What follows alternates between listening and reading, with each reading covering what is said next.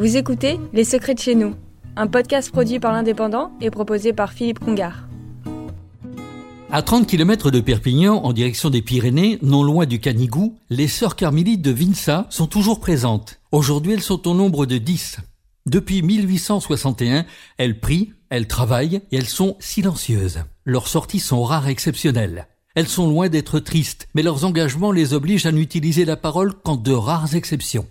Ainsi va la vie des carmélites, toujours vêtues de leur costume religieux dont la couleur brune rime avec l'humilité dont elles font preuve.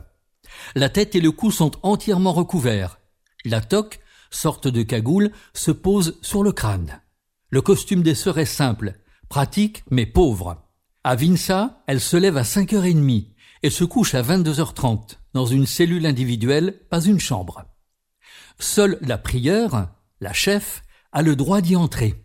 Ici, il n'y a ni télévision, ni radio et peu d'internet, à part les sœurs qui gèrent le site du Carmel.